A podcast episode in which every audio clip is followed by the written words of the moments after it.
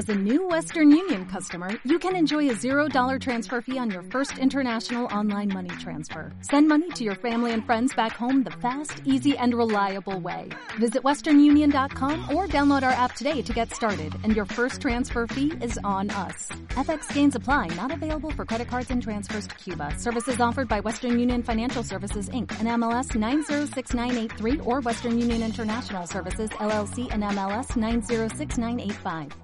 Recibimos a la segunda visita, que también va a darle mucha un prestigio importante a nuestra primera emisión, que es ni más ni menos que Na El Esquén, o también conocida como Margarita Maldonado.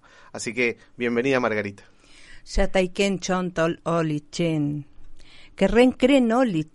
Na el toliquecane, toluquen, Yataiken, Yataiken, Chon na, Telquien tepelsues, Lailucas, Yataiken, Howen, Yataiken, a nuestros antepasados. Nuestros joven es antepasado. Bueno, los saludé en la lengua Selknam. Dije que estaba muy feliz de estar acá en este lugar. Agradecí a los hombres, a las mujeres, a los niños, a los abuelos, a los sabios, dije la iluca. Este, dije que hoy es un día lindo de sol y que, bueno, mi corazón recuerda muchas cosas, muchas vivencias. Eh, mi corazón está triste también, eh, porque hay muchas tristezas sobre nuestro pueblo.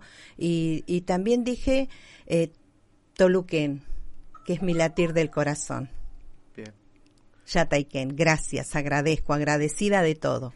Por favor, los agradecidos somos nosotros. Vamos a contar brevemente eh, que tenemos acá a Margarita. Ella es escritora, es artesana y obviamente está divulgando con toda su obra todo lo que es la cultura Shekna, la cultura Haush. Tiene eh, distintas eh, reconocimientos y distinciones por su labor. Y en el año 2013, eh, como un eh, trabajo de la editora cultural de Tierra del Fuego, se publicó su libro Entre dos mundos, que fue reconocido o fue declarado de interés por el Consejo Deliberante, por la Legislatura de Tierra del Fuego, por la Cámara de Diputados de la Nación y por el eh, Senado de la Nación, eh, y que hace poquito, hace el año pasado, fue reeditado, eh, con lo cual eso habla también de, de la importancia que está teniendo la obra de Margarita para, para difundir precisamente, para visibilizar y para recuperar las, las memorias de nuestro pueblo Shengnan. Así que bueno, eh, vamos a comenzar una, una entrevista que teníamos preparada eh, para vos, Margarita, Dale. y queríamos saber eh, cómo se trabaja actualmente en cuanto a la memoria del pueblo Shengnan. Bueno, mi trabajo cultural como raíces de esta tierra es transmitir la cultura a través del arte, que es la cestería, eh, un arte milenario eh, que fue creado por una necesidad y que hoy día, aparte de nosotros mantenerla viva y darle la utilidad que lo usaban nuestros jóvenes, eh, también enseñarle a la sociedad de Tierra del Fuego, ¿no? En este caso yo tengo muchos talleres eh, que dicto en la Secretaría de Cultura de la provincia hace muchísimos años. Eh, yo hace 27 años que comencé con este trabajo sobre mi identidad, sobre la cultura, y fui armando la historia de nuestros antepasados con un, un rompecabezas de, de cada uno de nuestros ancestros que dejaron algo y nos contaron algo. Y después en las escuelas, ¿no? En la, en no solamente enseño la cestería, sino que enseño todo lo que es referente a la ornamentación. Este, trabajo mucho especialmente con los niños de cuarto, que donde está la temática eh, regionalización. Y después, este, bueno, eh, también en los lugares como Capo, bl- biblioteca, la biblioteca infanto juvenil. Y bueno, recorro, recorro la provincia, este, donde me llaman siempre voy este, bueno, porque es una forma de mantener eh, las raíces de Tierra del Fuego del pueblo Selkenanhaus a través de nosotros mismos. Claro, sin duda. Sí. Y, y vos pensás que, que hay otra forma de hacerlo? ¿Cómo podemos nosotros eh, transmitir esto a nuestras nuevas generaciones?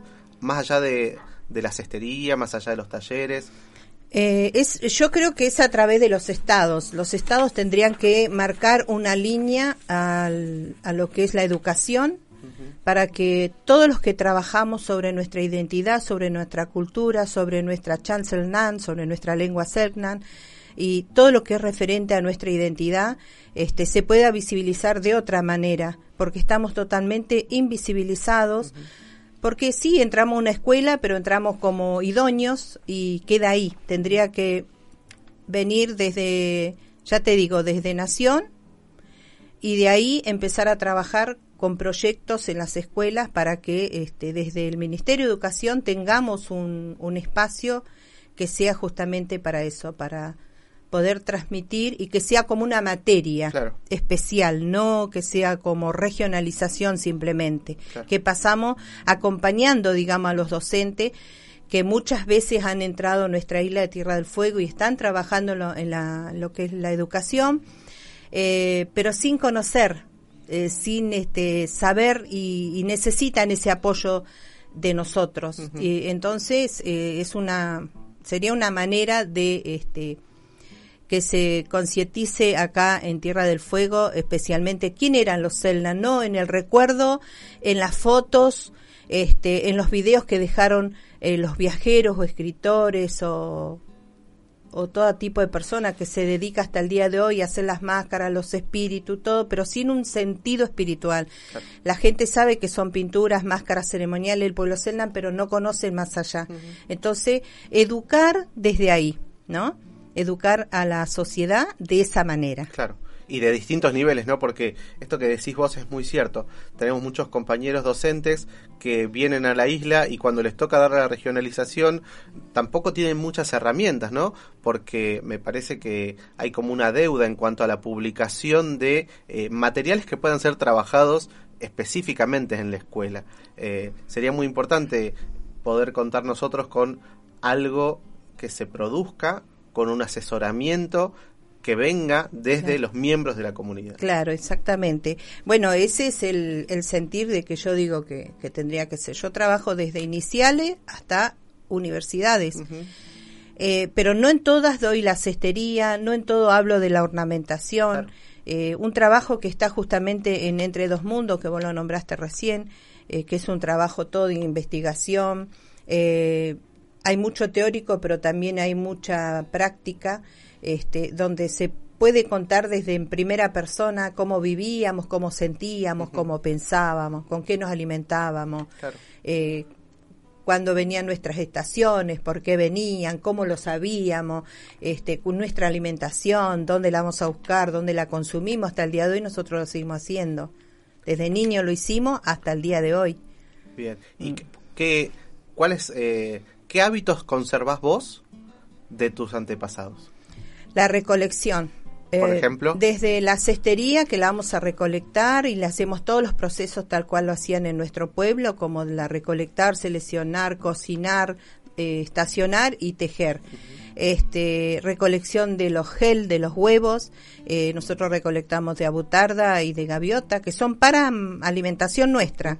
Eh, recolectamos los mariscos, los que siempre se recolectó, y desde esa recolección y de esa alimentación también reciclamos o reutilizamos, como dicen hoy día. Em, hacemos nuestros collares, mostramos a, a, la sociedad que eso no son los simples collares, sino que las mujeres recolectaban para alimentarse y a su vez también este, reciclaban o reutilizaban para decorarse, para, mostrarse más lindas ante los hombres. Sí, sí. Tengo que decir que una vez fui a la casa de Mingo y había en una bandeja unos huevos extraños y me dijo esto me los trajo Margarita, son de gaviota. Eh, y los tenía ahí y otro día ya no estaba más, así que ya se los había comido. Ya se los había comido. Me dijo, sí, Margarita de vez en cuando me trae dulce de ribarbo y, huevos de, para, de gaviota. Exacto. Y también, este bueno, la recolección de los hongos en cada estación. Ajá Ponele, nosotros tenemos eh, en lo que es el otoño tenemos una recolección, en el verano tenemos otra. ¿no? Son distintas estaciones. Una, la mayoría la sacamos eh, en el verano, que empieza en diciembre, noviembre, diciembre, empieza la recolección de los hongos champiñones, que vienen en frasco y todo dicen, ay, champiñones, pero si eso lo tenemos acá toda la vida. Y lo salimos a recolectar y también lo llevamos a la mesa este ya con hoy escabeche como para que la gente lo coma con más seguridad no es cierto pero seguimos consumiendo todos los años. Para nosotros es, una no sé es una ceremonia ir a recolectar los hongos primero comerlos frescos de la tierra después llevarlos a la mesa y compartirlo con la familia. Eso se mantiene hasta el día de hoy desde que tengo uso de razón eh, los huevos lo mismo los mariscos lo mismo y después la fruta silvestre que hablamos del calafate la frutilla que se consigue muy poco este, la chaura, la chauta, este, bueno, son todos frutos de acá, el michay, son todos frutos nuestros que se conocen tan poco. Claro. Pero para poder recolectarlos tienen que salir un poco. No, tenemos, antes lo recolectamos acá cerca. Mira, te cuento que acá donde está la universidad, que está en la rotonda donde está la trucha, eh, eh, eh, ese, todo ese rincón, todo esa era una pampa, y nosotros íbamos con Ángela Loy y con mamá, que éramos chicas, a recolectar los huevos de abutarda, porque ponían acá cerca. Hoy día tenemos que ir muy lejos, muy, muy lejos, para ir a recolectar nuestros alimentos. Sí. sí. sí, Hace poco tiempo estuviste en el IPES. Sí, estuve en el IPES. Contame, ¿cómo fue esa experiencia? Eh, fue muy linda porque hicimos toda una, unas vivencias ahí con cortando con las piedras, con las conchas, todo el cuero, les mostré cómo se curtía, este, hicimos la necan, la muñeca Selnan, este, hicieron algunas máscaras ceremoniales, pintaron con las manos, este, bueno, vivencias que eh, cuesta a veces, ¿no? Porque eh, habían llevado para probar hacer un pedazo de cuero de oveja porque en las escuelas no permiten entrar el cuero de guanaco porque dice está prohibido a la casa. Entonces, pero hicimos la vivencia para que ellos vean cómo se cortan con las piedras, este filosa, porque no tenían cuchillo, ¿no? Ellos tenían sus herramientas que eran creadas por ellos mismos, ¿no? que la naturaleza eh, te entrega sabiéndola usar y teniendo eh, ideas, ¿no? Un poco de, maña. Claro, sí, sí, sí. Eh, che, si volvieses a escribir entre dos mundos, ¿qué le agregarías algo, le quitarías algo, eh, pondrías, modificarías cosas? Y no, modificar creo que no, agregaría. hay mucha historia de nosotros que eh, si yo me tendría que haber escrito el libro realmente como lo tenía que escribir, tendría que haber hecho un, libro, no sé, yo creo que de 500 páginas, porque hay mucha historia nuestra que no fue volcada acá y que tenemos escritos, recuerdos, este, historias, hay mucho, mucho material. Este, así que eso agregaría y, y también estoy armando aparte, aparte un libro de cocina, ah, justamente con los frutos este, originarios de esta tierra, que se recolectan y que se llevan a la mesa de otra manera, no como lo consumimos nosotros, que mucho lo consumimos naturales y mucho lo compartimos en la mesa cocinados. Bueno, muy bien. Margarita, se nos está acabando el tiempo. La verdad que pasó muy rápido este momento. Bueno, yo te quiero hacer entrega de Entre Dos Mundos, la segunda edición, que son salieron mil ejemplares gracias a la editora cultural Tierra del Fuego. Bueno. Eh, fue presentado, bueno, en muchos lugares, me falta presentarlo todavía, pero bueno, también está en las 10 universidades de, de las bibliotecas más importantes del mundo. o sea, eh, y es muy muy solicitado y se está trabajando mucho en las escuelas con el libro. Pero falta, como decíamos recién, falta entrar a las escuelas, pero como se dice con un este una materia nueva, digamos. Y sin prisa, pero sin pausa, seguramente lo vamos a conseguir. Eh, muchísimas gracias por venir. Es a vos. un honor conocerte. Muchísimas gracias por el libro. Eh, seguramente te vamos a tener nuevamente en nuestro estudio hablando de, de, las memorias Shegnan. Así que muchísimas gracias, Margarita Margarita por venir.